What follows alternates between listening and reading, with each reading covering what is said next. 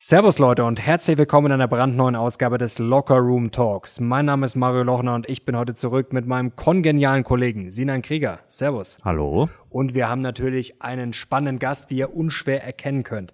Er ist Top Headhunter, hat mehrere hundert Assessments mit Top-Managern durchgeführt und führt auch psychologische Tests mit kommenden und möglichen CEOs durch. Herzlich willkommen, Dominik Roth.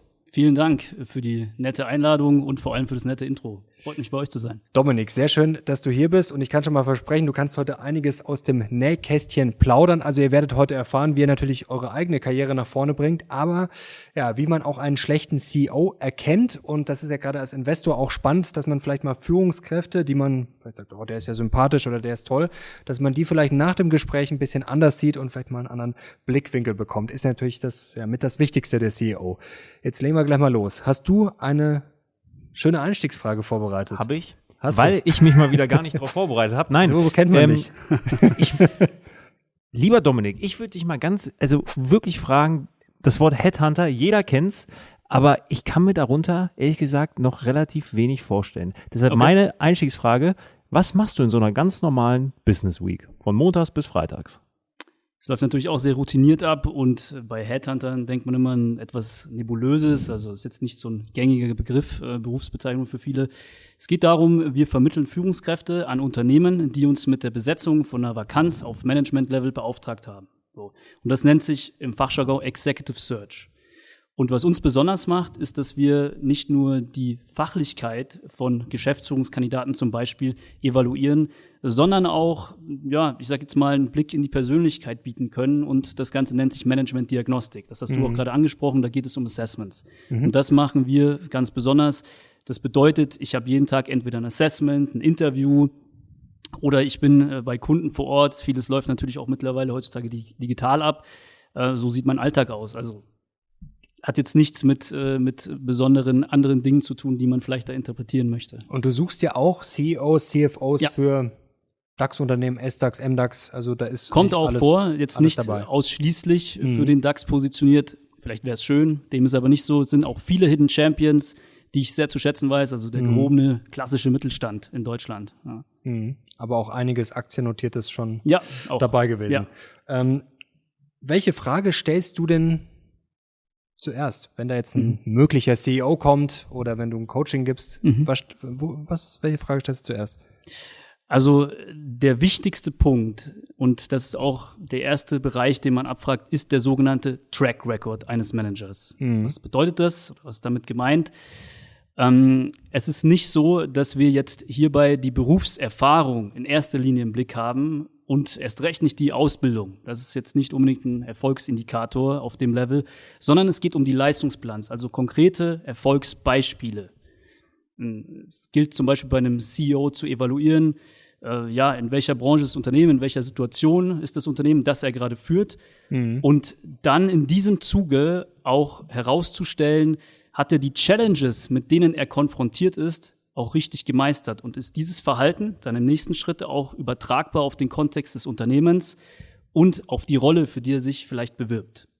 Und das nennt sich Track Record. Und wie gehe ich da vor? Es sind drei simple Fragen. Erstmal lasse ich mir die Situation skizzieren, mhm. also im Detail. Zweitens das Verhalten. Und drittens erfrage ich dann, was sind daraus resultierende messbare Ergebnisse? Und das ist die Leistungsbilanz, der Track Record. Und das stellt wirklich das Fundament einer jeden Karriere in der Wirtschaft dar. Und das ist eben der Unterschied auch zum Beispiel zur Politik. Da vermeidet man es ja oft, ja, einen Track Record äh, zu zeigen oder überhaupt visibel zu sein in seiner Leistung. Und das ist die Basis. Und dann im zweiten Schritt, das ist dann auch der letzte Satz, geht es darum, die Soft Skills zu erkennen und zu hinterfragen. Und das tut man am besten mittels Assessments und auch hierfür braucht man Belege. Ich meine, wenn ich euch jetzt frage, würdet ihr euch als empathisch sehen? Nein. Nicht sehr selbstreflektiert vielleicht bist. Ja, den Eindruck hatte ich bisher auch. ähm, naja, es geht darum, viele attestieren sich das gerne und deswegen muss man das mittels Assessments machen oder auch Referenzen sind, sind dann ein ganz hilfreiches Tool. Sind das dann psychologische Tests dann wirklich, die ja, ihr durchführt? Genau. Das sind psychologische Testverfahren und auf dieser Basis dann kriege ich irgendwelche Indikationen. Ja, also jemand ist besonders analytisch und dann muss ich das in einem tiefen Interview nochmal messen. Also der, der Test per se, viele haben immer Testverfahren, dass man rot, grün, blau, gelb, das bringt uns aber nichts, sondern wir wollen ja wissen, wie verhält sich dieser CEO zum Beispiel in einem Troubleshooting-Szenario. Ja, darum soll es gehen. Also ich muss gewisse Szenarien aufmalen. Das Problem ist ja auch, du hast gerade schon gesagt, reflektiert. Ähm, der ein oder andere ist vielleicht selbst reflektiert, trotzdem schätzt man sich wahrscheinlich selber immer Ja. ja. falsch ein oder zu gut. Vielleicht manche auch zu schlecht, wenn sie Ja, eher weniger Selbstvertrauen Ja. haben. Also das ist doch sehr schwer, sich selbst objektiv einzuschätzen. Also du hast gerade schon gesagt, du stellst dann gewisse Fragen, Ja. Szenarien. Hast du vielleicht mal zwei, drei Beispiele? Troubling- Mhm. Troubleshooting-Szenario hast du gerade gesagt. Also was würdest du uns jetzt zum Beispiel fragen, wenn du jetzt äh, rauskriegen wollen würdest, ja, wie wir vielleicht so ticken? Ich muss ja den Kontext wissen. Also ich kann jetzt nicht, ich sind ja keine Scientologen, ja, und machen dann so Testverfahren und ich evaluiere ganze Persönlichkeitsstruktur. Das ist nicht möglich, sondern ich muss wissen, für welchen Kontext es ist. Also bevor ich jetzt ein paar Fragen preisgebe, ja, geht es, glaube ich, eher darum, erstmal zu verstehen, was ist der Kontext. Und dann ähm, gibt es hier in diesem Bereich stabile Verhaltensweisen, die ihr immer an den Tag legt. Ja, du hast immer einen netten Pulli beispielsweise an, so, was möchtest du damit ausdrücken? Das heißt, es gibt stabiles Verhalten und es ist messig. Und das ist Persönlichkeit. Also die Definition für Persönlichkeit ist replizierbares Verhalten über längere Lebensphasen. Vielleicht noch mal ganz kurz, sch- ähm, stabiles Verhalten. Gibt Ja. es nicht stabiles Verhalten? Hast es du gibt, natürlich gibt es, ja, es gibt ja Launen und so weiter, die tagesformabhängig sind und deswegen ist man ja auch oft biased in so einem Interview, ja, oder ich bin heute vielleicht ein bisschen nervöser als sonst, weil ich das nicht gewohnt bin mit den Kameras. Ansonsten äh, rede ich schon auch den ganzen Tag und stelle viele Fragen. Ähm, und natürlich bin ich dann ein bisschen unauthentischer als vielleicht sonst. Das heißt, trotzdem gilt es, da zu hinterfragen, was ist das Verhalten und nicht nur den Eindruck. Jetzt ist eher die Frage, ähm, wie sieht so ein typischer CEO aus? Vielleicht wollen wir uns da mal kurz nähern. Ähm, wie kann man sich das vorstellen? Also gibt es da Muster? Also was natürlich Menschen immer gerne wissen wollen, wahrscheinlich, ja, wie werde ich erfolgreich? Also was haben die Erfolgreichen gemeinsam? Was aber natürlich auch für uns interessant ist, wer ist gar nicht geeignet? Ähm, Okay. Fangen wir vielleicht mal mit Gemeinsamkeiten an. Ich weiß, es ist immer sehr schwierig zu sagen, ja, das Ja. haben alle Reichen gemeinsam und das haben alle Armen gemeinsam und das haben alle CEOs gemeinsam. Aber kannst du uns da vielleicht mal ein bisschen ja, weiterhelfen? Also, wie gesagt, ist das Fundament ein Track Record. Das heißt, ich muss erstmal über eine Leistungsbilanz verfügen und jeder CEO, meistens kommen die aus dem Operations-Bereich oder aus dem Vertrieb oder aus dem Finanzumfeld. Das sind so die drei Kernbereiche, aus denen man kommt, ähm, hat in diesen Bereichen eben Erfolge nachzuweisen. Das ist so das Erste. Und das Zweite sind die Soft Skills. Also der gewisse Auftritt, aber vor allem einfach sich durchsetzen zu können, Standing zu haben. Das ist auch etwas, was man gut messen kann, indem man zum Beispiel ein Konfliktszenario aufmalt. Also ich würde jetzt dich testen, dann würde ich dich bitten, ähm, das zu beurteilen und ich provoziere dich dann in einer gewissen Situation. Oder wir machen einfach, also provozieren tut man natürlich nicht in so einem Assessment, aber es geht darum, dass ich herauskitzle, wie würdest du dich verhalten in einem Kündigungsgespräch. Und müß- du musst mich oder du musst mich motivieren, obwohl ich darauf gar keine Lust habe. Ja, das ist auch eine Möglichkeit. Also jetzt in so einem Assessment-Form, in so einer Assessment-Form. Das heißt, es gibt dann auch gewisse Soft Skills wie Durchsetzungsfähigkeit, Ausdauer. Man spricht da immer von Resilienz. Das ist ja auch so ein, ein geflügeltes. Wort. Ja, genau. Und das heißt, ich muss wissen, und da gehe ich wieder auf die Verhaltensebene runter, hat er sich wirklich so verhalten, ja, in solchen Situationen. So, das ist der dritte, der, und der dritte Bereich, den viele unterscheiden. Und deswegen mal eine Gegenfrage an euch. Was unterscheidet denn jemanden, der ein CEO ist von einem Hidden Champion oder halt ein Mittelständler, was ja viele dann, was ich nicht verstehen kann, nicht so attraktiv finden und DAX-Vorstand möchte ja jeder sein, ja. Das heißt, was würdet ihr sagen, ist da so der große Unterschied? Zwischen dem DAX-CEO und Ja. von, Bei der Persönlichkeit meinst du jetzt? Nein, allgemein, wenn du daran denkst. Vielleicht braucht ein DAX-CEO mehr Strahlkraft, mehr Präsentationsfähigkeiten, weil er einfach mehr in den Medien steht. Ähm, Das tut er ja noch nicht. Er Okay. kommt ja erst dahin. potenziell, aber Genau. theoretisch muss ich vielleicht schauen, dass er rhetorisch besser ist. Ähm, Also was es definitiv nicht ist, es ist nicht unbedingt ein besserer Track Record. ja. Und das muss man sagen, sondern es geht auch um Soft Skills. Das kann man sich auch von Politikern ganz gut abschauen. Ja, die haben ja keinen Track Record und können sich besonders gut verkaufen, würden aber so nicht stattfinden können in der Wirtschaft. Der dritte Bereich, auf den ich eingehen möchte, neben Track Record und Soft Skills, sind strategische Netzwerkkontakte. Also man sagt ja immer, ja, der war in der richt zur richtigen Zeit an der richtigen Stelle. Aber das ist kein Zufallsprinzip oftmals, sondern die sind es systematisch angegangen. Ja, und es gibt ja dann auch so Fragen, Netzwerken, was das Zeug hält. Und ich habe mich ja auch, äh, wir haben im Vorgespräch geguckt und da hatten wir gesehen, was sagt denn die Karrierebibel und so weiter, irgendwelche äh, Google-Tipps, die man da recherchieren kann. Und Netzwerken, was das Zeug hält, ist schon mal, beziehungsweise ist, ist halt einfach falsch, ja, sondern man muss differenzieren. Es gibt drei Arten von Netzwerken. Das erste ist das privat-persönliche Netzwerk, das zweite ist das operative, also Mhm. meine Kollegen, Peers, Vorgesetzten und das dritte ist das strategische. Und das ist natürlich mit einer gewissen Qualität an Entscheidern in meinem Bereich versehen und zweitens vor allem, und darum geht es, es ist situationsunabhängig und langfristig ausgerichtet. Also erst recht, wenn ich nicht auf Jobsuche bin, sollte ich mich mit Headhuntern, sollte ich mich mit ähm, CEOs in meiner Welt, mit Vorständen, Mhm. Aufsichtsräten, Private Equity Häusern vernetzen und vernetzt bleiben. Ja. Das tun viele eben nicht. Sie sind in einer Situation und zeigen dann ihre Motivation, warum sie diesen Zugang zum Netzwerk, zu einem Unternehmen brauchen. Und das ist eben falsch. Ja. Ich muss, das ist ja auch so ein Begriff, das Reziprozitätsprinzip beachten. Also erstmal geben und danach nehmen. Ich muss Mhm. überlegen, dabei auch in der Positionierungsarbeit, was sind meine Zweitwährungen? Also sagt man dazu äh, im psychologischen Jargon. Das heißt, ähm, was kann ich bieten, ja, was für jemand anders interessant ist. Und meistens ist es Know-how. Also jeder von euch und jeder da draußen hat einfach Know-how für eine gewisse Situation, in der jetzt Mhm. vielleicht der andere steckt. Und das gilt es herauszuarbeiten und dann auch zu pitchen. Und nicht, ich brauche was von dir, lass uns mal treffen. Oder wie eine Initiativbewerbung, so eine Bittstellerposition. Ja, ich suche einen Job. Warum soll ich mich mit dir treffen? Ich habe keine Zeit. Ja. Was hältst du denn dann von diesen klassischen Networking-Events, die hier auch häufig Hm. in München mal stattfinden? Die Frage ist, was ist mein Ziel? Hm. Ja, wenn ich einen neuen Job suche, dann würde ich mich jetzt nicht äh, unbedingt im Rotary Club oder so wiederfinden, sondern ich muss mich erstmal positionieren und meinen Sweet Spot finden. Das heißt, in welcher Branche bin ich tätig und sind dann diese Netzwerke und sind dort auch Unternehmer, Unternehmensentscheider, die in dieser Branche auch vernetzt sind und was zu sagen Mhm. haben. Ja, dann macht es Sinn. Aber jetzt allgemein nur zu Netzwerken, um jemanden zu kennen, davon halte ich jetzt nicht so viel. Es ist manchmal sogar viel besser, straight auf diesen Entscheider zuzugehen mit einer Ansprache nach dem Reziprozitätsprinzip.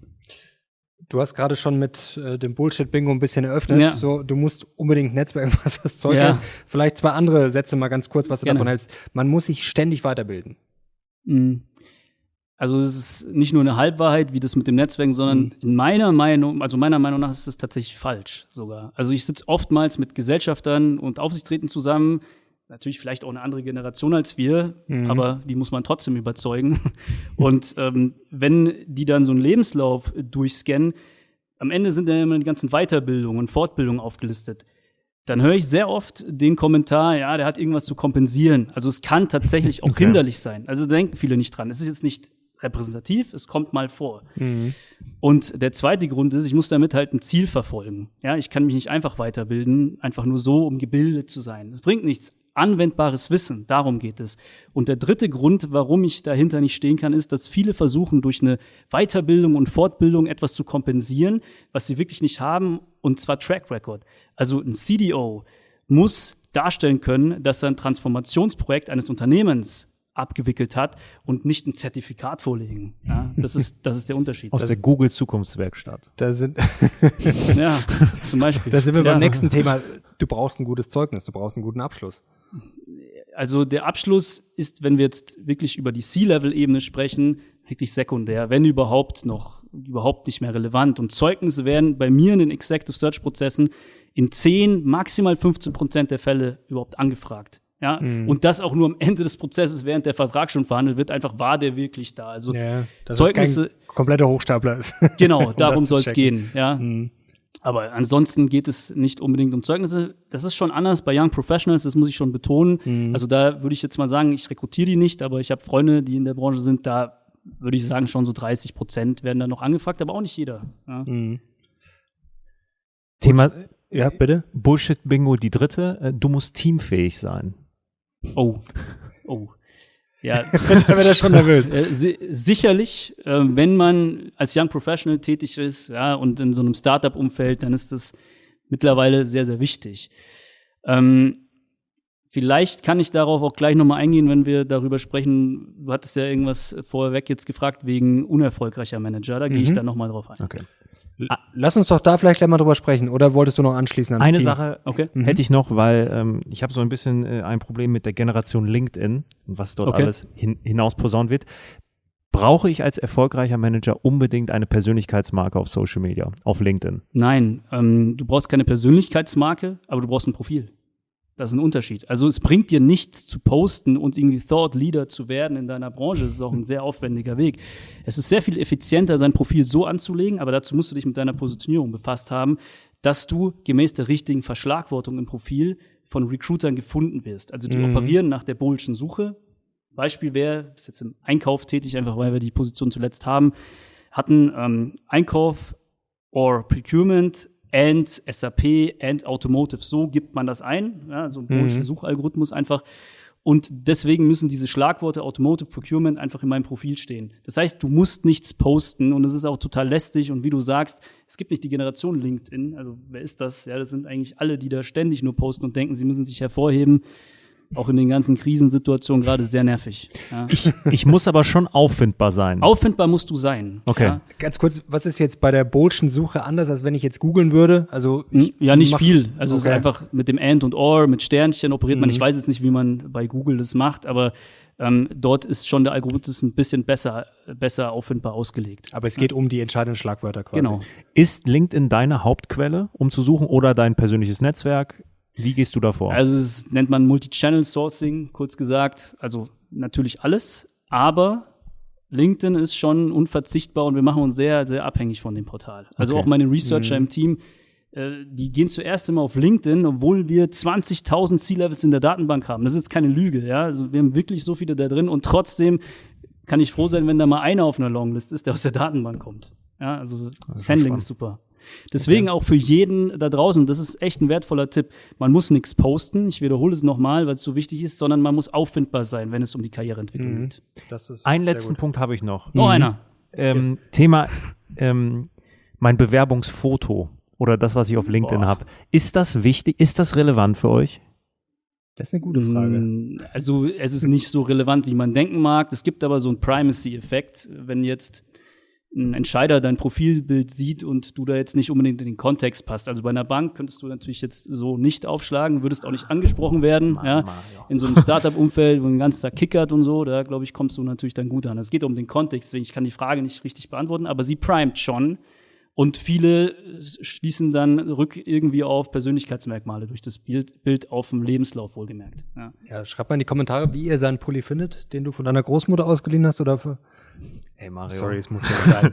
Nein, aber wir haben uns psychologisch schau ich obwohl provozieren. Aber wir haben uns abgestimmt, wo wir uns nicht kennen, weil ich habe auch so äh, So nämlich. Elemente. Ja, ja, wunderbar. Du hier mit Ja. deinem Das- du bist eigentlich eher der Outsider. Ich bin der Outsider. Schau jetzt, aber das wäre jetzt schon, ihn zu provozieren, dann sieht man, wie er reagiert. Das war doch jetzt Ja, schon, da ja. müsstest du doch als Psychologe jetzt, Ich, oder ich habe ja gesehen, wie er reagiert. Er hat sich gleich zurückgezogen. Also es ist. Psychologe war jetzt, glaube ich, die falsche Bezeichnung. Also du hast einen psychologischen Hintergrund, eine psychologische ja, Ausbildung. Diagnostiker, Management-Diagnostiker und Headhunter. Bist du sagen, der Freud unter den Headhuntern. Kann man so sagen, ja. Ähm, wie ist das äh, für dich, wenn, wenn du jetzt mit so CEOs, die ja vielleicht auch gestandene älter sind und du bist jünger, kommen da manchmal blöde Sprüche oder, ähm, Ja. oder, oder musst du dich da erstmal so beweisen, dass du sagst, okay, ich provoziere den jetzt erstmal ein bisschen Ja, oder ja. mach erstmal klar, so, dass ich jetzt hier nicht äh, äh, der Jüngling bin? Also nicht mehr, seitdem ich halt auch äh, Partner bin und jetzt man auch schon ein bisschen was dann von mir recherchieren kann bei Google, wenn man mich eingibt. Manche kennen auch meinen Podcast, CEO Career Code und so. Das heißt, manche, also mittlerweile so gut wie gar nicht mehr, aber ich hatte natürlich noch ein viel schlimmeres Milchgesicht vor neun Jahren, als ich gestartet habe. Ja, so. Also da war es tatsächlich so, da musste ich mich schon ständig rechtfertigen. Aber das sage ich auch jedem im Zuge der eigenen Karriereentwicklung. Man muss das einfach dann zum Vorteil machen und dadurch mehr Drive vermitteln, zum Beispiel in dem Kontext und sich einfach dann stärker anstrengen und das positiv frame. Hast du da vielleicht konkrete Tipps? Also in einer Gesprächssituation, Szenario, du bist ein jüngerer Mensch, unter 30, Anfang 30 und dann sitzt dann ein gestandener CEO, 50, 60 Jahre Ja. und du merkst, der nimmt mich nicht so wirklich ernst. Mhm, noch selbstbewusster auftreten. Okay. noch selbstbewusster, dezidierter sein, ja, vielleicht auch mal ganz kurz unterbrechen, so, und einfach selbstbewusst auftreten, immer hart in der Sache und weich im Ton. Das ist der Unterschied. Und wirklich faktenbasiert argumentieren. Und die meisten kommen dann einfach mit irgendwelchen Plattitüden aus dem Studium und so. Das interessiert die nicht, sondern die wollen einfach faktische Belege haben. Und die akzeptieren ja auch jeden BCG, McKinsey, Bain Consultant, der ihnen gegenüber ist und der halt, also das Problem hat man oft nicht. Aber die haben natürlich auch schon den richtigen Frame. Die kommen dorthin als Strategieberater und warten mit Wissen auf. Ja. Was ich auch als Erfahrung gemacht habe im Leben, wenn man mit wichtigen, mächtigen Menschen, wie auch immer zu tun hat, gestandene, ähm, ich glaube, der größte Fehler ist, zu meinen, man muss den irgendwie den Arsch kriechen oder was, also das ähm, ist eigentlich der dümmste Weg. Wie du sagst, Ja. dann eher wirklich ähm, ja was sagen und vielleicht auch mal kritisch sein. Man muss sich jetzt nicht vielleicht nicht den Oberwichtigtour machen, aber halt einfach, Fall. einfach normal Fall. sein. Ähm, auch Demut zeigen, ja. Mhm. Ich kann nicht alles wissen, auch ich jetzt, jetzt bin ich bei einem Expertentalk, aber ich meine, ihr würdet mich abhängen und wenn wir mein Portfolio anschauen würden, worin ich investiert bin, würdet ihr mich auslachen, ja. Und die machen wir hoffentlich hier nicht. ja, sonst Keine mache ich mich gleich unbedingt noch mehr Dislikes als eh schon. Ähm, genau, also deswegen, ja. Ich komme aber gleich dann nochmal drauf zu sprechen, wenn wir so über Bias reden, weil da möchte ich gerne auch noch was preisgeben, wie man auftritt. Ja. Mhm. Genau. Sehr gut. Ähm, jetzt haben wir deinen psychologischen Hintergrund schon angesprochen. Podcast verlinken wir natürlich, kann ich äh, euch nur empfehlen. Ähm, jetzt kommen wir doch mal zu den CEOs. Also wie tickt denn jetzt ein schlechter CEO, beziehungsweise CEO, was genau, sind konkrete Ja. Charaktereigenschaften, wo du sagst, so sollte ein CEO besser nicht sein? Also ich könnte jetzt viel sagen, Mit was man Namen. sich wie bitte? Mit konkreten Namen. konkreten Namen. Wir gehen die ganzen Listen durch hier, wer, wer Ja. Die Habt ihr da nicht, kann man da nicht irgendwas einen Haken dran machen? Ja, kann was, kann nix. So. ähm, also, ich versuche jetzt mich auf Elemente zu konzentrieren oder Attribute von Persönlichkeiten, die man jetzt nicht sich selbst herleiten könnte. Also, das ist ja langweilig. Ähm, sondern Dinge, auf die man vielleicht nicht so gut kommt. Ich sprach ja anfangs auch von einer Durchsetzungsfähigkeit und da steckt der Kampfgeist dahinter. Also man würde ja jetzt immer denken, ein CEO, der muss besonders einen ausgeprägten Kampfgeist haben. Also weiß nicht, wie es euch geht, aber Verbindet man mit was Positivem, an die Kampfgeist, Spitze klar. kommen und so weiter. Ab diesem Level ist es dann aber eher hinderlich.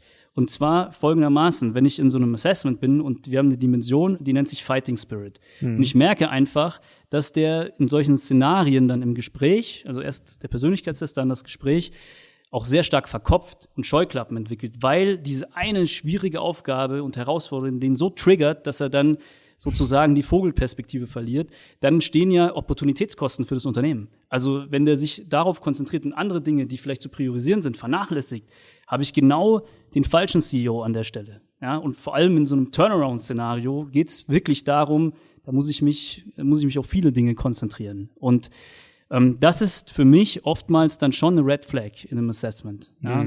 Denkt man vielleicht nicht. Also der Wadenbeißer ist jetzt nicht zwingend der äh, Nein. geeignete CEO. Vielleicht ein Beispiel mal für so eine Frage, also du oder für so ein Szenario. Also du Wie testest du das dann? Ob Ja. jemand äh, Ja. einen extrem ausgeprägten Kampfgeist hat oder Ja. nicht? Ja, also ein Beispiel wäre, da steht jetzt drin, wir haben Star-9-Werte, so heißt das, von 1 bis 9 und jemand ist jetzt bei einer 9. So, also dann frage ich ihn, mussten Sie in Ihrem Leben eigentlich viel kämpfen?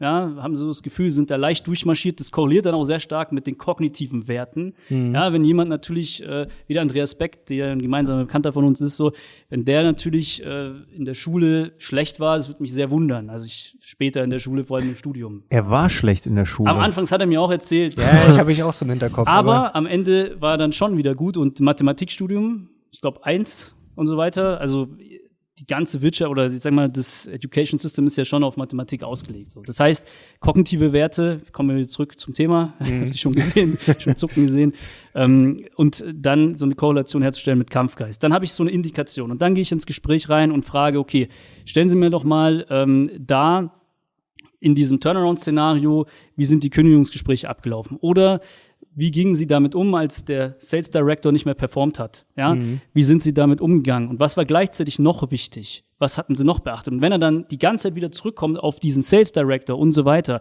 dann ist meine Hypothese eigentlich verifiziert. Ja, und wenn ich den Leuten dann am Ende ein Feedback gebe, das braucht, muss man auch so tun. Ja, also es ist, wir sind DIN und ISO zertifiziert und es gehört dazu geht es darum, dass äh, die meisten das dann schon auch für sich akzeptieren und daran arbeiten. Und ich kriege sehr viel Post ähm, in schriftlicher LinkedIn-Form dann oder auch mal Anrufe so zu Weihnachten und sagen, ja, ich habe daran gearbeitet, da lagen sie gar nicht mal so verkehrt. Ja. Das war jetzt auch recht allgemein, aber es ist einfach nicht, dass ich nur eine Frage stelle, sondern ich brauche mehrere Indikatoren, um das festzustellen.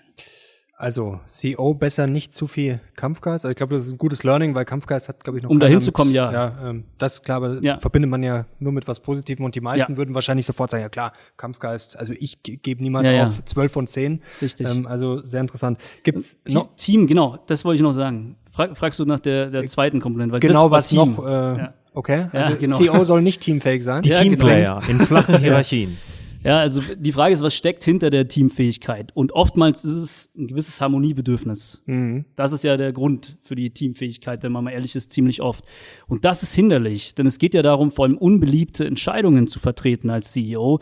Und da kann ich nicht darauf angewiesen sein und meine Performance davon abhängig machen, ob ich gerade eine gute Teamatmosphäre habe. Das heißt, Teamfähigkeit und ein hohes Harmoniebedürfnis sowie ein zu hoch ausgeprägter Kampfgeist, der zu Scheuklappen führt, das sind so zwei äh, Attribute von unerfolgreichen Managern, würde ich sagen. Kampfgeist hatte ich noch nie so viel. In der Schule habe ich immer relativ schnell Ich muss aber sagen- ich wäre ein guter CEO, glaube Ja, Ich muss sagen, dass ich mich ein bisschen ertappt fühle beim Thema Kampfgeist, weil ich versteife mich dann sehr ja gerne. ich auch übrigens. Und, ja. bin, und ich werde dann immer wütender und immer wütender Ja. und dann äh, sehe ich nichts mehr, was links und rechts ist. ich. Ja gut, Das- bei diesem, dass ich mich jetzt über den Sales Manager drei Jahre lang aufregen ja, könnte, ja. das, Ja, ja. das, Ja, das könnte ich auch. Ja, ja, da, da könnte ich, ja. ähm, das wäre schon sowas. Aber gut, man regt sich dann auf, da kann man auch meistens schon wieder drüber lachen. Aber tatsächlich, ähm, dass ich mich jetzt in so auf, also es gibt schon Sachen, wo man sich verbeißt. Also das kennt, glaube ich, jeder. Jeden aber Tag. ich hatte das wirklich in der Schule, wenn das irgendwie in zwei Minuten so mich angesprungen hat, das haben wir neulich schon mal drüber gesprochen, dann haben wir gedacht, ja gut, dann halt nicht. Das nennt man Faulheit. Das nennt man Faulheit, ja, wahrscheinlich. Es geht halt mehr darum, wirklich abzuwägen und ich meine, ihr seid äh, Finanzspezialisten. Ähm, was passiert, wenn ich mich jetzt darum kümmere und um das andere nicht? Und das vergessen halt viele. Opportunitätskosten. Wie ist das denn? Okay, also ich soll kein Arschloch sein, ich soll kein Warmduscher sein. Wir haben von guten und von schlechten CEOs gesprochen. Lass uns dann mal über so CEOs wie so ein Elon Musk sprechen. Über die. Die kenne ich nicht. Aber ich meine, sei es jetzt ein Elon Musk, ein Steve Jobs damals, dem wird ja auch immer so etwas Irres nachgesagt. Also so psychopathenmäßig. Da- Das ist ja auch ein Klischee, ja, Ja. das man oft hört. Okay. Ähm, wie gehst du da, wie ist deine Einschätzung da? Okay. Ich meine, von, Ja. von äh, Steve Jobs hat man gesagt, der hat irgendwie 15 Tage am Stück Ja. nur wegen der Schriftform, wie das beim R sein muss, hatte sich nur darauf versteift und der hatte einen Multimilliardenkonzern zu leiten. Mhm. Wie gehst du damit um? Ja gut, der hat halt für sich wahrscheinlich auch nicht schlecht priorisiert und das war dann wichtig. Also Ästhetik, Design war ja bei Apple wichtig, deswegen das Beispiel verstehe ich. Das könnte jetzt jemand anders in einem anderen Umfeld im Maschinenbau nicht tun. Also auch kein COO würde so vorgehen bei einer Maschine. Ja.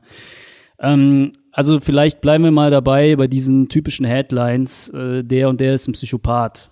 So, Ja. Weil ich kenne Elon Musk nicht, ich weiß, das ist ein taffer Typ, also ich gehe davon aus, das ist ein taffer Typ. So, aber es muss man halt auch sein, vor allem in so Private Equity Kontext und so weiter. Und man attestiert den Menschen dann gerne, sie wären nicht empathisch, aber Empathie zu haben und zu zeigen sind zwei verschiedene Dinge. Da denkt man auch oft nicht dran und sind einfach gute Schlagzeilen. Und bei diesen Schlagzeilen, da frage ich mich halt oft, also ich muss auch mal eine Lanze brechen, wirklich für die meisten CEOs. Ähm, ich meine, wie stellt man sowas heraus? Also wie geht man diagnostisch klinisch vor? Hat man jetzt äh, hunderte CEOs einem ICD-Kriterienkatalog unterzogen? Vermutlich nicht. Eben, ja, also dann frage ich mich, warum stellt man jetzt nicht den Low-Performer beziehungsweise den Mittelmanager, den man da interviewt, die Frage, ist es denn nicht äh, wahrscheinlicher dafür, dass du gekündigt worden bist, dass du low-performed hast und durch deine Low-Performance die Arbeitsplätze des Unternehmens gefährdet hast oder dass dein CEO eine psychische Störung hat und dich deswegen gefeuert hat? Ja, also das muss man ja auch mal dreisterweise dann rückfragen können. Also ihr merkt schon, das triggert mich ein bisschen. Das macht mich schon ein bisschen sauer, weil die meisten CEOs, die ich kenne und CFOs, die geben sehr viel auf in ihrem Leben. Ja, und die sind, ich weiß auch nicht, ob es für jeden so erstrebenswert ist, ein CEO zu sein, wenn man sich das mal überlegt. Also man hat einerseits Druck und Erwartungen vom Aufsichtsrat, von den Gesellschafterkreisen, dann kann man sich niemanden anvertrauen. Das heißt, man hat eben auch eine gewisse Integrität zu wahren und muss auch noch, wie gesagt, negative Entscheidungen mal durchbringen und durchsetzen. Man ist recht einsam und wenn dann auch noch der Lebenspartner, manchmal ist es meistens eine Frau, gilt aber für beide Geschlechter, ähm, einen dann auch noch örtlich nicht nur örtlich verlässt, weil man woanders arbeitet, als man wohnt, ja, dann ist man wirklich wahrhaft ein Lonely CEO. Und deswegen, natürlich wirkt es immer so, als wären die ein bisschen abgehärteter und das sind sie halt auch. Ja. Okay, also da muss man auch mal den Blick auf die Low-Performer richten. Das Ja. finde ich auch, ja, da Ist immer so man einfach. Klingt Alle- nicht schön, ja. aber man muss ja, Ja. klar, muss man dir auch äh, auf jeden Fall recht geben. Ja. Ähm, vor allem, ich habe das wirklich tatsächlich erst wieder vor ein paar Tagen gelesen. Ich finde das auch mal schön, auf wirklich LinkedIn, wenn dann einfach geschrieben wird, ja, die, die meisten CEOs oder oder Chefs sind. Psychopathen und nicht empathisch, wo denke, ja, man kennt natürlich alle schon mal persönlich Ja, genau. und ist natürlich hat natürlich wahrscheinlich auch eine psychologische Ausbildung und haut dann immer mit so Sachen um Ja. sich. Also das triggert dich, das triggert dich Ja, richtig. das aber ich finde kann es verstehen. Finde ich einfach nicht fair. Ähm, wie viele CEOs kennt man? Also ich kenne hunderte. Und äh, mir also jetzt, ich habe auch keinen Kriterienkatalog, aber zumindest gehe ich in eine nicht klinische, aber diagnostische Richtung mit denen in Form von Assessments. Und mir fallen wenig psychopathische und narzisstische Verhaltensmerkmale auf. Genau, narzisstisch ist ja auch mal so ein. Ja, es wird ja auch über einen Kamm geschert. Das ist ja Genau. das gleiche, Soziopath, Psychopath, narzisstisch. Je nachdem, was war letzte Woche dran, nehmen wir jetzt eine andere Headline. Ja. Ist das Thema Work-Life-Balance dann für einen CEO überhaupt relevant? nee. Es ist Work. Ja, es, es ist das Leben und Ja. wie ich gerade in so einem natürlich sehr dystopischen Szenario gerade geschildert habe, bei einem Lonely CEO, ist es ja, dann bleibt ja sonst auch nichts übrig. Ja. Hm. Das ist jetzt aber schlimmes Szenario. Wie, wie ist denn dieser Konflikt? Der wird ja gerne heraufbeschworen und da ist sicherlich auch was dran, dass natürlich jetzt die Jüngeren gerne mal sagen, ach ja, Arbeit, ich, angeblich gibt ja auch immer die Umfragen, ob die jetzt stimmen, weiß ich auch nicht, aber also, mir ist Geld persönlich schon wichtig, ich glaube vielen heutzutage auch noch, aber es wird ja gern so dargestellt, ach, die arbeiten gern ein bisschen weniger, was sie dann verdienen, ist ihnen auch Teilzeit, wurscht. vier Tage Woche, Work-Life-Balance. Genau, ja. Merkst du da auch was gerade so in der jüngeren Generation, Ja, dass da ja. was nachkommt? Ja, also die Anspruchhaltung bei unserer Generation, ich weiß nicht genau, wie alt ihr beide seid, aber wir würden jetzt Generation Y zählen. 35. Genau, also müsste alle- alle Y sein, drei- ja. Noch Du 28. bist auch, bist Genau. du dann auch noch Y? Ja. Oder schon was anderes? Nee, why? Auch noch Y. Genau, wir sind alle drei Y und da war es ja schon so, hat sich so ein Trend abgezeichnet. So, wir haben gesehen, wie die Väter, also ich hatte jetzt so einen Vater nicht, ich komme aus äh, der Arbeiterklasse, aber wie die Väter äh, sich in Mittelmanagement, Sandwich-Positionen totgeschuftet haben und in Burnout gemündet sind.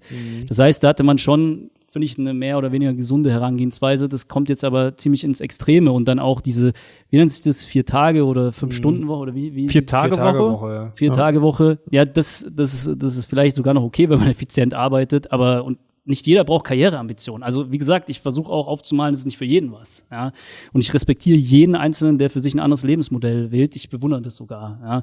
Jetzt geht's aber darum, wenn wir über dieses Thema, wenn wir es die ganze Zeit repetitieren, Work-Life-Balance, Work-Life-Balance, dann gibt es eine Differenzierung zwischen Work und Life. Aber die meiste Zeit verbringt man nicht in der Freizeit, sondern im Beruf und im Bett. Also sozusagen beim Schlafen. Ja.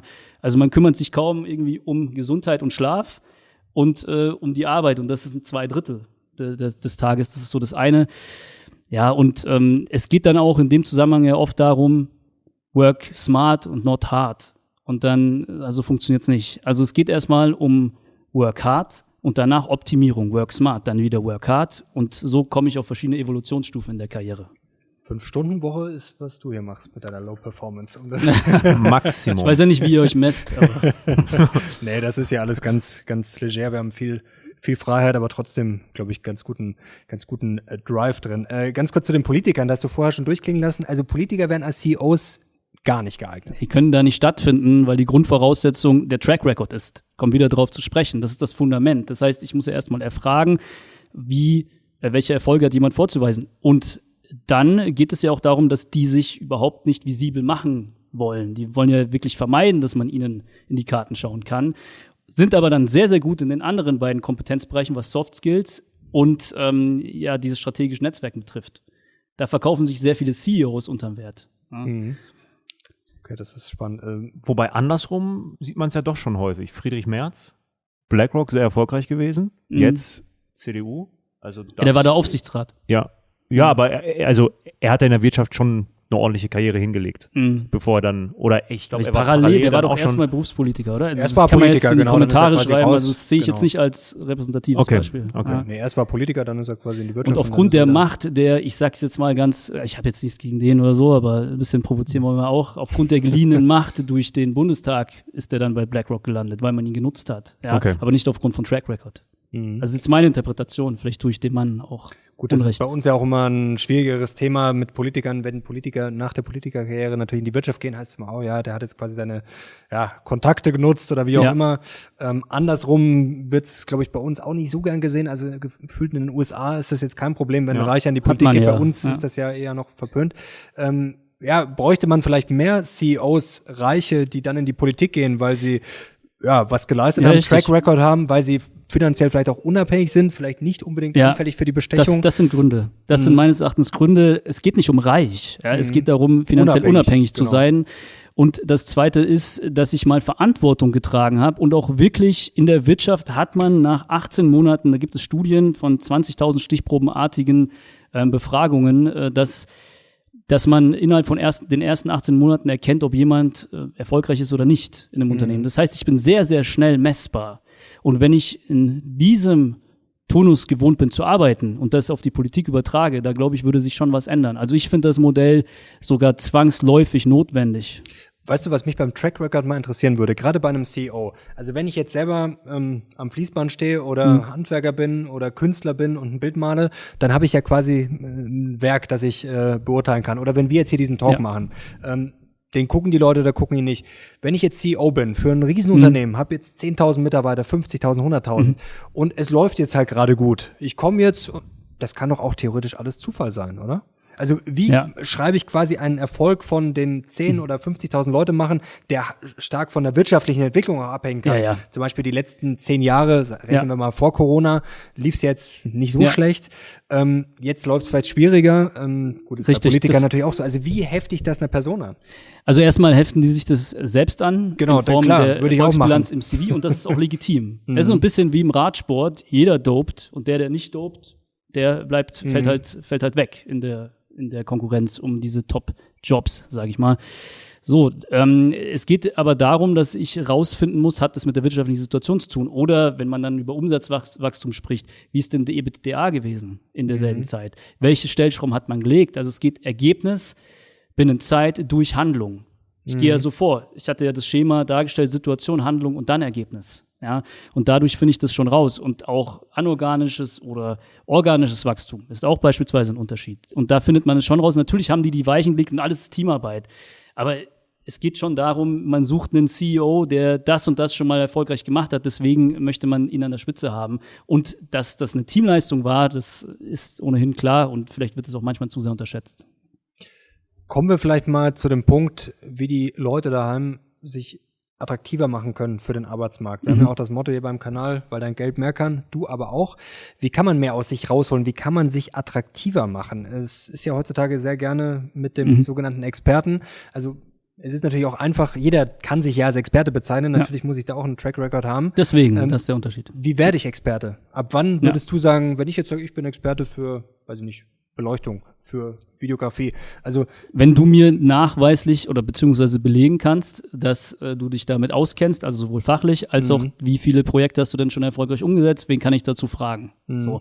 Okay. Darum geht's. Und natürlich ist man auch Experte als ähm, Akademiker, wenn man eine gewisse Grundausbildung genossen hat und wird auch so behandelt und das ist auch richtig so. Ja. Ähm, also das würde ich jetzt mal hier behaupten, dass es darum geht. Aber wenn man jetzt sich selbst verkauft, und das ist, steht auf einem ganz anderen Blatt. Also die meisten verkaufen sich schon unterm Wert und sind Experten. Jetzt haben ja, jetzt hat ja nicht jeder die Möglichkeit, mit dir zu sprechen und dann so direktes Feedback zu bekommen. Mhm. Wenn ich jetzt, sagen wir mal, eher noch jünger bin, ja, und ich möchte Karriere machen, wie kriege ich denn jetzt am besten raus, an welchen Stellschrauben ich noch arbeiten muss. Was, mhm. was wirklich meine Schwächen sind, gerade wenn ich nicht so dieses direkte Feedback vielleicht bekomme. Mhm. Also ich halte nicht viel davon, an Schwächen zu arbeiten. Das ist nicht der effizientere Weg, sondern die Stärken zu stärken. Okay. Also ich konzentriere mich darauf, dass ich einfach mehr Erfolgsbeispiele sammle und mich wirklich messbar mache. Das ist das Erste. Das Zweite ist, ich sollte mich schon auch mit Soft Skills beschäftigen. Genau, auf so ein Be äh, Bewerbungsgespräch gerne mal eingehen, hatten wir im Vorgespräch mhm. auch genau. eruiert. Gerne. Können wir dann auch gleich machen. Also das mhm. zweite ist Soft Skills und das dritte ist, also dann habe ich das Fundament gelegt, ist das strategische Netzwerken und genau nach dem Prinzip vorzugehen und so früh wie möglich. Also ich hatte letztens, ähm, um da jetzt ganz konkret zu werden, auch so ein Beispiel-Interview, ich weiß nicht, SWR oder so, hat da spontan angerufen und die wollen dann einfach, wollten dann einfach sagen, ja, die Probezeit ist nicht mehr wichtig äh, und äh, finde ich auch ein bisschen fraglich, ähm, dass man das so der Jugend auch darstellt, dass die die äh, ja, dass die die Möglichkeit haben zu wählen und der Arbeitgeber muss sich bewähren, also sich nicht. Und in dem Kontext ähm, haben wir dann auch darüber gesprochen, dass äh, ich in der Zeit, in der Probezeit mich bewähren muss. Und wenn ich Praktikas mache, macht es doch Sinn, schon das strategische Netzwerk anzuwenden und jeden bei LinkedIn hinzuzufügen, mit dem ich zu tun hatte. Also so viele Abteilungen wie möglich. Und diese Freiheit muss ich haben. Mhm. Nicht nur im Studium, auch mal ein Studium abzubrechen und so weiter. Das finde ich alles nicht tragisch, ja, wenn man es erklären kann. Sondern so früh wie möglich das Netzwerken anzugehen. Das sind einfach die drei Punkte. Sorry, dass ich immer wieder darauf zurückkomme. Nee. Ja. Das finde ich jetzt aber sehr spannend. Also Netzwerk mhm. anlegen ist ja das eine. Ja. Net die Netzwerkpflege ja. ist, ist das andere. Wie pflege ich mein Netzwerk? Ich brauche Anknüpfungspunkte. Das heißt, wenn wir jetzt sprechen, also danach, wenn ich euch jetzt als wertvolle strategische Netzwerkkontakte für mich erachte, dann würde ich sagen, ja, wir haben jetzt über das Thema geredet, wollen wir es denn nicht mal fortsetzen, dann und dann treffen wir uns. Das heißt, ich nutze, ich komme über Themen ins Gespräch und vor allem als Executive soll ich ja keine Initiativbewerbung schreiben. Ja? Ich komme über Themen ins Gespräch und bleibe über die Themen im Gespräch. Ob es dann um die Metaebene Branche geht oder Marktverhältnisse, ist egal. Es geht darum, immer wieder in Kontakt zu bleiben, präsent zu sein, ja, ähm, da gibt's ja auch so diese, diese Heuristiken, dass man dann an den als erstes denkt im strategischen Netzwerk, mhm. den man zuletzt getroffen hat. Und das muss ich natürlich für mich nutzen. Und natürlich bei LinkedIn ähm, habe ich die und da habe ich halt einen leichteren Aufschlag, wenn der mich schon von damals noch kennt.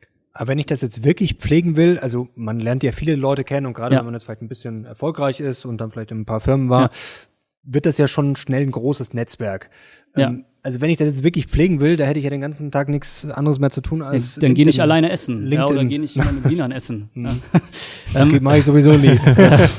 ähm, nee, also, was ich dazu, es gibt diese Dumbers Number. Habt ihr davon schon gehört? Also, dass jeder Mensch irgendwie 120 oder 150 Kontakte sind es mittlerweile, glaube ich, pflegen kann. Mhm.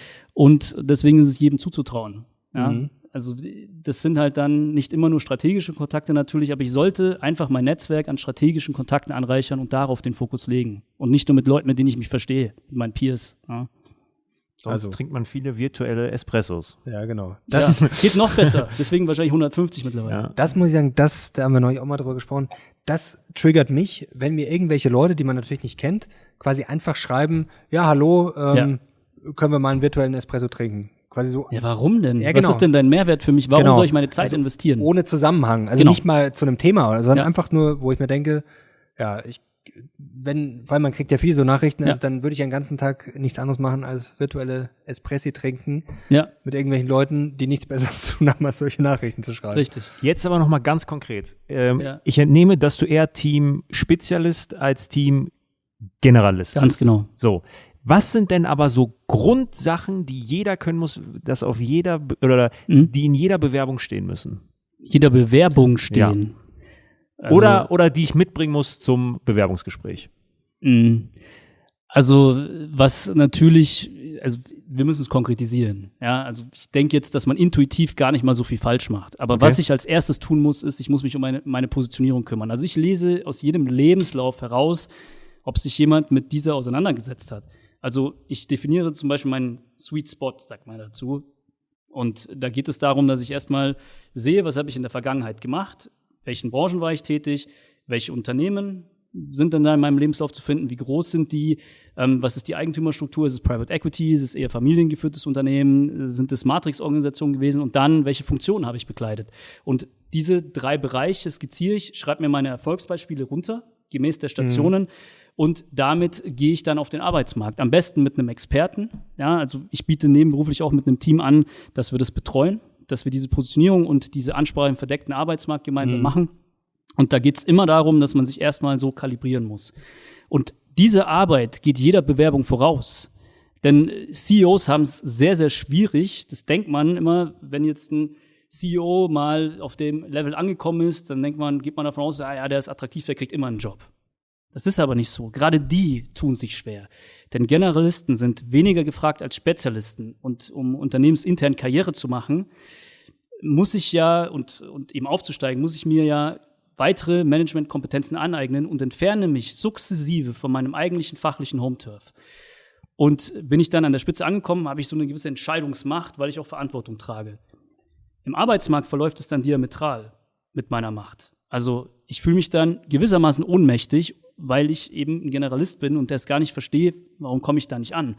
Und diesen Switch, der macht, den nenne ich ja auch Executive Power Paradoxon, weil es viele erstmal nicht kennen. Also das, was mich erfolgreich macht in Unternehmen, um weiter aufzusteigen, macht mich im Arbeitsmarkt ohnmächtig. Also diese Aneignung von mhm. generalistischen Managementkompetenzen. Und deswegen ähm, muss man sich vor seiner Bewerbungsphase positionieren, denn das ist die Lösung für dieses Executive Power Paradoxon.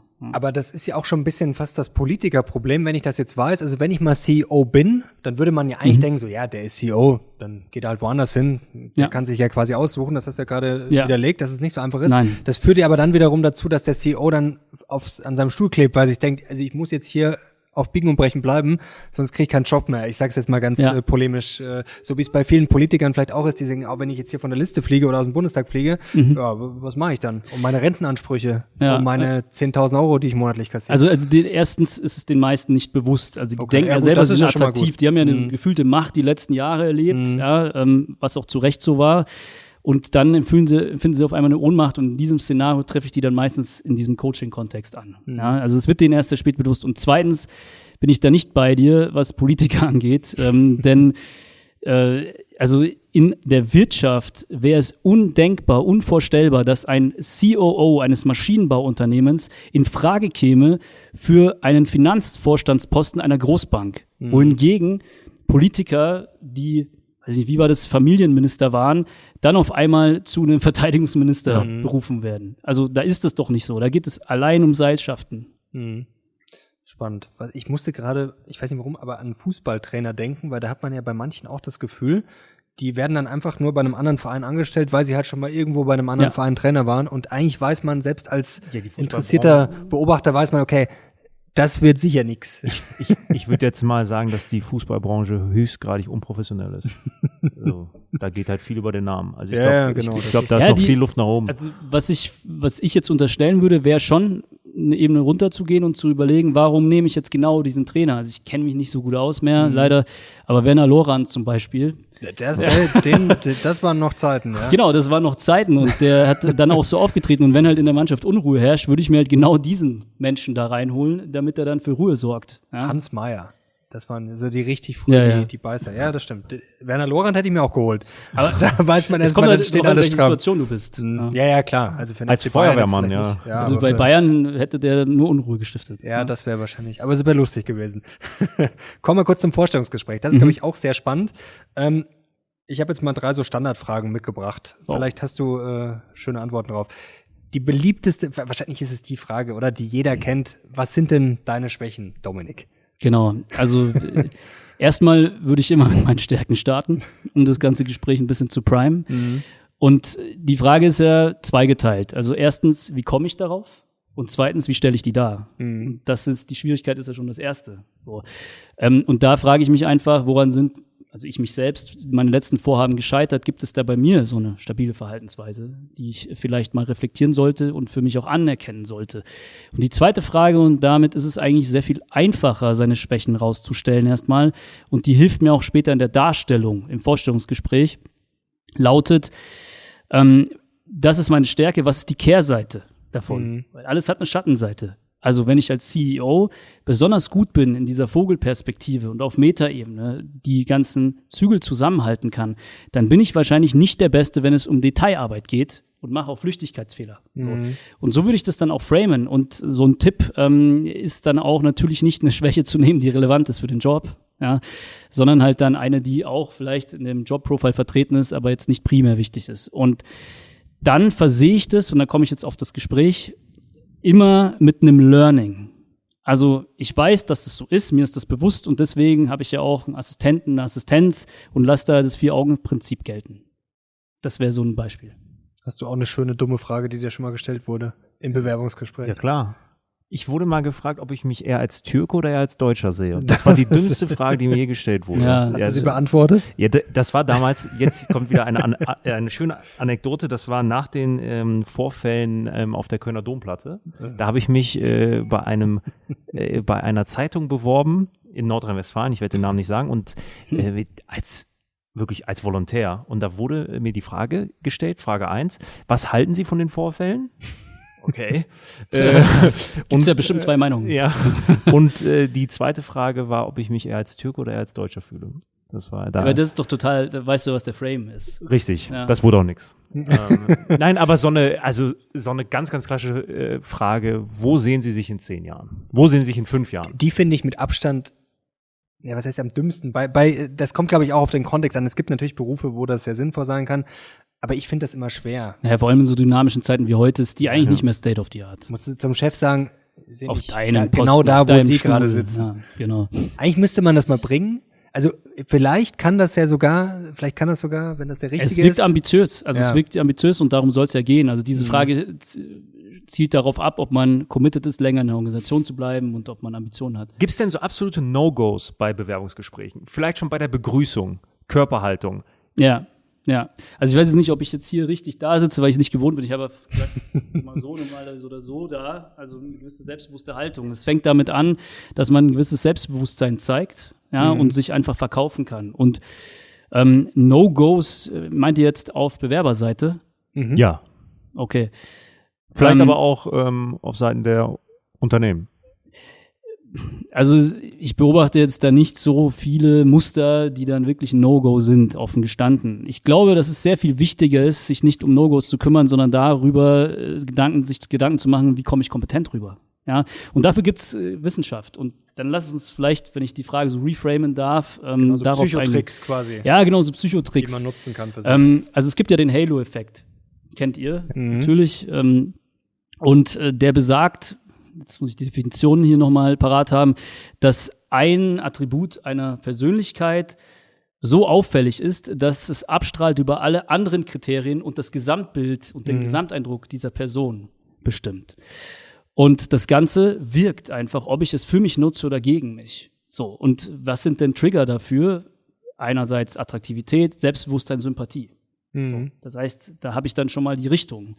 Und ähm, viele sagen ja auch, Sympathie ist gar nicht beeinflussbar. Also ich bin jetzt vielleicht weniger sympathisch als jemand anders, der jetzt auch einen lilanen Pulli anhätte zum Beispiel. Also das heißt, Leute, deswegen ist es, ist es so schwierig. Ähm, aber es, wenn wir eine Ebene drunter gehen, können wir den Halo-Effekt durch den sogenannten Liking-Bias beeinflussen. Ja, mhm. und das äh, zeige ich dann auch immer in meinem Coaching oder sage ich auch vielen, die mich da so nach Tipps fragen für Vorstellungsgespräche. Der Liking Bias besteht auch aus drei Komponenten. Das erste ist Attraktivität, ja. Das andere ist Ähnlichkeit und das dritte ist, ich mag jemanden, darum geht's ja Liking, wenn ich kommuniziert bekomme, dass ich von ihm gemocht werde. Also so mhm. simpel ticken wir eigentlich. Und ähm, wenn ich jetzt die Attraktivität, also beeinflusste, dann gehe ich halt in ein Startup wie du und ich gehe dann eher in so ein Maschinenbauunternehmen, so wie ich aussehe. Also da gibt's jetzt nicht viel zu beachten. Aber die anderen beiden Komponenten, die könnte ich in einem Forschungsgespräch schon für mich nutzen.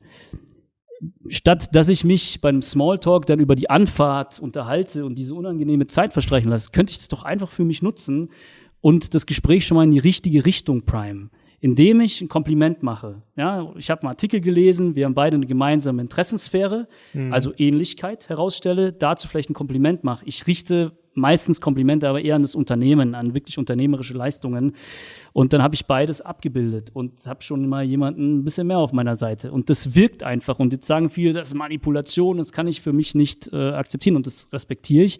Nur muss man beachten, es wirkt, ob ich es will oder nicht. Ich kann es für mich nutzen oder ich überlasse es dem Zufall.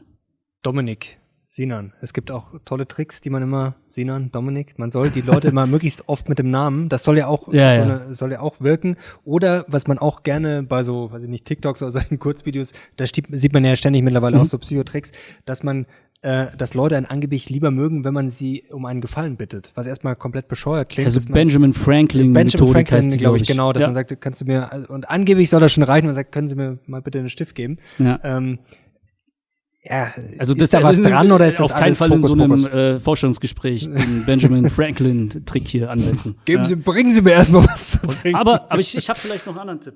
Also den, Gerne. den gebe ich exklusiv jetzt preis hier für die Zuschauer und Zuhörer. Ähm, Robert Cialdini ist ein Sozialpsychologe, mhm. sagt euch ja auch was. Mhm. Und der hat in seinem zweiten Buch, nicht das erste, das jeder kennt, ähm, auch Forschungsgespräche mit betrachtet und festgestellt, wenn man am Anfang des Gespräches die Frage stellt, was in meinem Lebenslauf hat denn dazu geführt, dass Sie mich heute einladen? Dann prime ich das Gespräch positiv mhm. und es mhm. gibt scheinbar auch monokausal darauf zurückzuführen, auch wirklich erfolgreichere Gespräche. Das ist mhm. gut. Zwei das Dinge. Punkt eins, ich muss jetzt Selbstbewusstsein ausstrahlen ja. und möchte dich korrigieren. Es ist nicht lila. Es okay. ist, es ist die Farbe Very Perry, Pantone-Farbe des Jahres 2022. Es wird nur noch, oh, es wird okay. nur noch peinlicher. So Leute. äh, nein, und meine zweite ja. Frage. Ähm, so eine, es ist glaube ich so die klassische Abschlussfrage. Nämlich, haben Sie noch Fragen an uns? Mhm. Sollte ich haben.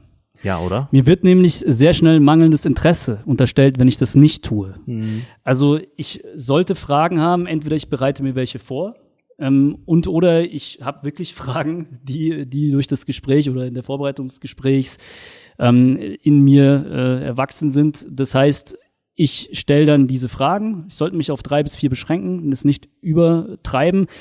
Was ich eben auch tun kann, ich kann ja einfach so durch die Blume fragen, ja, ähm, also das ist auch vielleicht eine Tippfrage.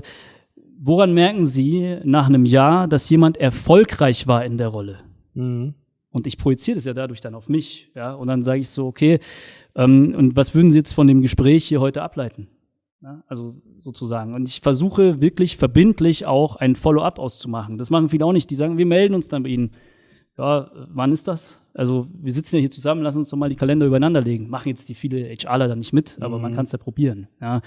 Also ich muss auch den Recency-Effekt, das ist ja das Gegenteil vom Primacy-Effekt, am Ende für mich nutzbar machen. Mhm. Was auch ein Effekt sein kann, beziehungsweise was man oft hört, dieses Fake it till you make it. Mhm. Muss man da wahrscheinlich auch eine Balance finden, weil Mhm. jetzt bin ich, sagen wir mal, wenn ich jetzt bei Null bin und bin völlig ungeeignet, Ja. ähm, dann kann ich natürlich vielleicht durch ein sehr gutes Auftreten. Dann geh in den Bundestag. ja, genau, dann gehen. dann kann ich vielleicht. die kriegst ein irgendwie- Empfehlungsschreiben vom Top-Headhunter und so. Genau, also ich bin jetzt gar nicht geeignet, dann sollte ich es vielleicht mal überdenken. Auf der anderen Seite muss ich vielleicht auch nicht 100 äh, Prozent geeignet sein. Du hast neulich gesagt, man muss das Flugzeug bauen, während man fliegt. Richtig. Ähm, also wie finde ich da sozusagen den Sweet Spot für dieses Fake it till you make it, dass ich jetzt nicht komplett auf die Schnauze fliege, aber auch nicht, dass ich immer sage, ja. Ja. okay, nee, also da bin ich jetzt auch wieder nicht geeignet und da brauche ich jetzt mal fünf Jahre dafür und vielleicht mache ich Mhm. noch 100 Fortbildungen. Ja, eben nicht. Ja. Und äh, auch Sweet Spot sagst du, das heißt, wenn ich mich mit meinem Sweet Spot auseinandergesetzt habe, dann habe ich ja auch dadurch schon ein Selbstbewusstsein erhöhendes ähm, Tool, weil ich einfach weiß, ich habe Erfolg. Ich schreibe die mir wirklich runter und das meine ich auch so. Ja. Ähm, das heißt, fake it till you make it ins Blaue hinein funktioniert natürlich nicht. Und das, dazu möchte ich auch nicht aufrufen. Ich möchte auch nicht zu Manipulation aufrufen, nur appellieren daran, dass es Mechanismen gibt, die wirken gegen mich oder für mich, wenn ich sie nutze. Fake it till you make it kann man dann in so einem gewissen Radius machen, vielleicht die letzten 20 Prozent. Ich habe ein Fundament. Und was ist das Fundament? Das ist der Track Record. So. Das heißt, den habe ich. Und dann versuche ich mich eben in anderen Bereichen daraus ableitend. Und da kann ich dann natürlich schon einfach äh, auch mal ins Risiko gehen. Aber ich würde so von der Pareto-Regel ausgehen. 80-20. Ja. Jetzt gibt's ja auch dieses, ich glaube, Peter-Prinzip heißt es so, dass die Leute auf gut Deutsch so lange befördert werden, bis sie völlig inkompetent sind. Mhm. Ähm, sowas hat man durchaus, glaube ich, schon auch mal erlebt. Ähm, Mhm. Ich glaube, äh, viele Leute, man hört ja auch oft so, also gut, die Leute schimpfen natürlich genauso, wie Ja, ja. der CEO dann Psychopath ist, aber es ist natürlich schon auch mal was dran und sagt, der, Ja, der, der, der Chef ist völlig ungeeignet. Ähm, gibt's das? Also jetzt Ja, gibt's. ist natürlich nicht jeder äh, handverlesen von dir ausgewählt. Ähm, Mhm. woran liegt das? Also ich bringe mal ein Beispiel, weil, also ich weiß nicht, ich nenne ja keinen Namen und ich weiß auch nicht, ob es dem Menschen gerecht wird. Okay, aber der ist jetzt anonym. Ich hatte zuletzt für ein S-DAX-Unternehmen ein Assessment und dann ging es um einen Head of Group Controlling, Head of Finance. Also es war unter dem CFO aufgehangen, so. Mhm. Und ähm, der CFO hatte zum Ziel, dass wir einen Track Record suchen, der sich sehr darauf spezialisiert hat, äh, die Digitalisierung voranzutreiben, also One-Click-Dashboard und Effizienzsteigerung und so weiter, was auch fair enough war. Und man hatte natürlich dann auch Großkonzerne im Blick, die schon State of the Art auf diesem Level unterwegs sind. Und auf der Shortlist hat er sich dann auch nach einem Interview, nein, eigentlich verliebt. Also auch vielleicht durch den Liking-Bias, die waren sich sehr ähnlich, haben auch die ganze Zeit über sowas gesprochen. Und ähm, natürlich hatte der auch diese Kompetenz, sage ich mal, die Fachlichkeit. Im Assessment dann habe ich Folgendes festgestellt und das könnte ich auch nicht ohne das Assessment. Also es bin jetzt nicht ich, der jetzt hier der, der Freud ist und so weiter, sondern ich nutze eine simple Methodik, ähm, auf die ich halt geschult bin auch. Ähm, und da habe ich festgestellt, erstmal kognitiver Bereich, logisch-analytisch, Zahlen rein, unterdurchschnittlich. Für Mhm. jemanden in diesem Umfeld, für einen Head of Sales wäre das ausreichend gewesen, sage ich mal. Ja, der hat einfach andere Stärken. Dann Impulsivität recht hoch, also damit meine ich jetzt nicht Aggression, sondern das ist so eine Dimension, die beschreibt Entscheidungsfallen, also aus dem Bauch heraus zu entscheiden, so könnte man es übersetzen. Und im Interview habe ich gemerkt, dass er Entscheidungen eigentlich nie vorbereitet hat, sondern dass er sich sehr gut verstecken konnte hinter anderen im Konzern und vielleicht auch nach diesem Peter-Prinzip Karriere gemacht hat. Und den konnte ich nicht empfehlen, obwohl er dann den richtigen Track Record hatte. Ja, also es soll es geben. Okay, also das ist ja wichtig, dass man sowas dann checkt und das wird halt wahrscheinlich im Zweifel Nicht immer gemacht. Ja. Also Die nicht meisten, immer, wahrscheinlich relativ selten, oder? ja, sonst würde ich wahrscheinlich nicht bei euch sitzen, wenn das jedes Mal gemacht wird. Wann ähm, weißt du denn für dich, dass du einen guten Job gemacht hast? Mhm. Wenn äh, zugeschlagen wird, nach einem Jahr, nach zwei Jahren, wann bist du zufrieden? Ja, also wir messen schon auch die Erfolgsquote dann von ähm, Menschen, die wir empfohlen haben für Executive-Positionen. Da gibt es einen Fragebogen, den machen natürlich nicht, der wird äh, unabhängig durchgeführt und da messen wir, ähm, ob unsere Aussagen, die wir zum Beispiel im Assessment über das Verhalten prognostiziert haben, ähm, ob die zutreffend waren, wie zutreffend und so weiter. Und das ist für mich der Erfolg, wenn ich einfach merke, der bleibt im Unternehmen, das Unternehmen wird performanter, es werden Arbeitsplätze gesichert, vielleicht in einem Turnaround-Szenario, die auch wirklich notwendig sind. Und dann werden natürlich ein paar Low-Performer ausgegliedert, die fühlen sich auch in einem anderen Umfeld wohler. Ja, vielleicht da auch nochmal eine Lanze für die Low-Performer zu brechen, nachdem sie so gemein war, ja. ähm, also das ist schon eine Motivation für mich, äh, Menschen und auch auf der anderen Ebene des Coachings Menschen zu helfen, sich selbstberuflich zu entfalten. Dominik, jetzt glaube ich, haben wir heute schon einiges abgearbeitet. Mhm. Hast du noch was Wichtiges, wo du sagst, äh, noch ein Thema, das wir noch streifen müssen, wo du sagst, das würde ich den Leuten gerne noch mitgeben? Also wir haben jetzt schon, glaube ich, einiges Mhm. äh, besprochen. Wir haben vor allem gelernt, wenn man nichts kann, dann geht man in den Bundestag. Also Ich weiß, das sollte nicht das Resümee sein. Ja. Ich hoffe, ich konnte ein paar mehr Tipps geben. Also einfach diese Bereiche beachten, was Soft Skills angeht, dass man das auch anwendet, diese Bias vielleicht für sich nutzt und auf Track Record achtet und das strategische Netzwerkprinzip versteht und differenziert zu allen anderen Arten des Netzwerkens und die Reziprozität dahinter auch anwendet. Letzte Frage meinerseits. Ich habe auch noch eine. Thema Das heißt, Netzwerken, äh, Thema Mentorship. Es heißt immer, du Ja. brauchst einen Mentor. Wie stehst du dazu? Ich weiß, ich hatte keinen. Ja, weiß jetzt nicht, ob ihr mich als erfolgreich seht oder nicht, ja, aber ich hatte keinen. Du hast es hierhin geschafft. Genau. Das ist schon mal, also das ist schon sehr erfolgreich. Ja, Andreas Beck war mein Mentor. Ja. Schönen Gruß. nee, war er nicht. Ähm, aber äh, also es wäre nice to have und es ist auf jeden Fall ein Shortcut. Es gibt keine Shortcuts normalerweise in der Karriere, das muss man auch sagen. Es geht wirklich um Fleiß und danach um die anderen Themen. Das möchte ich auch hier ähm, so als Statement hinterlassen. Aber es ist ein Shortcut, nicht die Fehler zu machen, weil aus Fehlern lernt man. Und diese Toleranz muss jeder für sich haben. Und ich finde auch, jedes Unternehmen sollte Fehlerkultur etablieren und kultivieren. Aber das wäre schon ein Shortcut und ist, not, ist nicht notwendig, sondern hilfreich. Wie, wie finde ich so einen Mentor? Oder wann weiß ich eigentlich, wann jemand ein Mentor ist? Vielleicht wird das manchmal auch ein bisschen so falsch ausgedrückt. Ja. Also Mentoren sind ja auch vielleicht im beruflichen Umfeld einfach, sag mal, vielleicht erfahrene Mitarbeiter, mit denen ich viel Ja. Kontakt habe, mit denen ich spreche, von denen ich, denen ich Fragen stellen kann, die mir was zeigen. Ähm, ich glaube, manchmal stellt man sich das so vor, so Ja. ich habe jetzt einen Mentor, mit dem habe ich quasi einen Ja. äh, äh, Vertrag geschlossen und ich treffe mich jetzt jeden Tag mit dem ja. abends drei Stunden und der erzählt mir dann äh, Ja, so wie so bei Bodo Schäfer habe ich letztens gesehen, mein Mentor, sagte irgendwie mal, ja, irgend sowas war das. Ja, ich glaube, diese altherwürdige Form des Mentorings, dass ich jemanden wirklich nacheifer in seinen Fußstapfen laufe, das gibt's nicht. Und ich würde dazu plädieren, einfach oder dazu übergehen, dass ich mir für einzelne Bereiche einfach so eine Master Group suche, also der kennt sich fachlich gut aus, da gehe ich mal hin, lass mir von dem irgendwas zeigen und ähm, der andere weiß einfach, sich in dem Feld auszukennen, beispielsweise, also ich würde jetzt halt euch befragen ähm, zu Finanzierungstipps, ja, und ähm, nämlich zu Karriere oder so. Mhm. Vielleicht noch, wenn ich jetzt jemand habe, wo ich sage, nicht vielleicht, das ist jetzt mein Mentor, aber vielleicht mit dem würde ich mich gerne mal austauschen oder von, mit, zu dem will ich einfach mal Kontakt aufnehmen. Ja, Das ist ja relativ schwierig, gerade wenn Leute richtig bekannt sind, dann kriegen sie wahrscheinlich am Tag, weiß ich nicht, tausende von Nachrichten. ja, Ähm, gehen wir vielleicht eine Stufe runter, aber trotzdem Menschen, die beschäftigt sind, die erfolgreich Ja, sind und richtig. die auch nicht nur eine Nachricht im Jahr kriegen. Wie kann ich da rausstechen und ja, wie falle ich da vielleicht auf? Indem ich erstmal recherchiere, erfrage in dem Umfeld, was könnte denjenigen interessieren, auch Mhm. wirklich google und dann den Bezug herstelle zu meinen Zweitwährungen. Und einfach sag, ich weiß, du hast hier ein, Thema, lass uns doch einfach mal 20, 30 Minuten zusammensetzen, ich kann dir da vielleicht helfen und reziprok ja, hätte ich vielleicht auch die eine oder andere Frage an dich. Also indem ich wirklich so vorgehe und überlege, was könnte der andere gebrauchen und die Grundlage dafür ist, dass ich mich erstmal auch mit mir auseinandergesetzt habe, was kann ich bieten. Du hast mich gerade so Fragen angeschaut. Ist dir noch was eingefallen? Nein. Sehr gut. Und natürlich über Empfehlungen. Also äh, heutzutage ist es äh, sehr, sehr einfach zu sehen, auch ähm, bei CEOs, die bei LinkedIn sind. Also der Kandidatenmarkt ist auch komplett transparent. Ja, auch für uns. Es geht eher immer um die Auswahl und nicht nur um das Finden. Also das Headhunting, Executive Search ist eigentlich ein falscher Terminus heutzutage. Und genau, da sehe ich ja dann auch, wen kenne ich, der kann mich dann auch empfehlen. Also uns hat ja jemand zusammengebracht zum Beispiel, Mhm. ähm, der, hat- der hat mich einfach empfohlen. Das geht natürlich auch, das ist der warme Weg, warme Mhm. vor kalt. Und wenn ich ganz hardcore drauf bin, schreibe ich dann vielleicht einen persönlichen Brief oder bin ich dann zufällig im, im selben Golfclub? Ja, genau.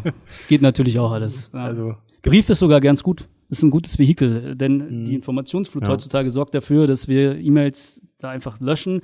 Telefonnummer habe ich nicht. LinkedIn ist mittlerweile auch voll gespammt in den Nachrichten. Hat, Mhm. auch, hat man auch gar keine Toleranz für den Content. Sage ich auch immer. Also wenn du jemanden ansprichst mit einem CV und so weiter, hat es in der LinkedIn-Nachricht nichts verloren.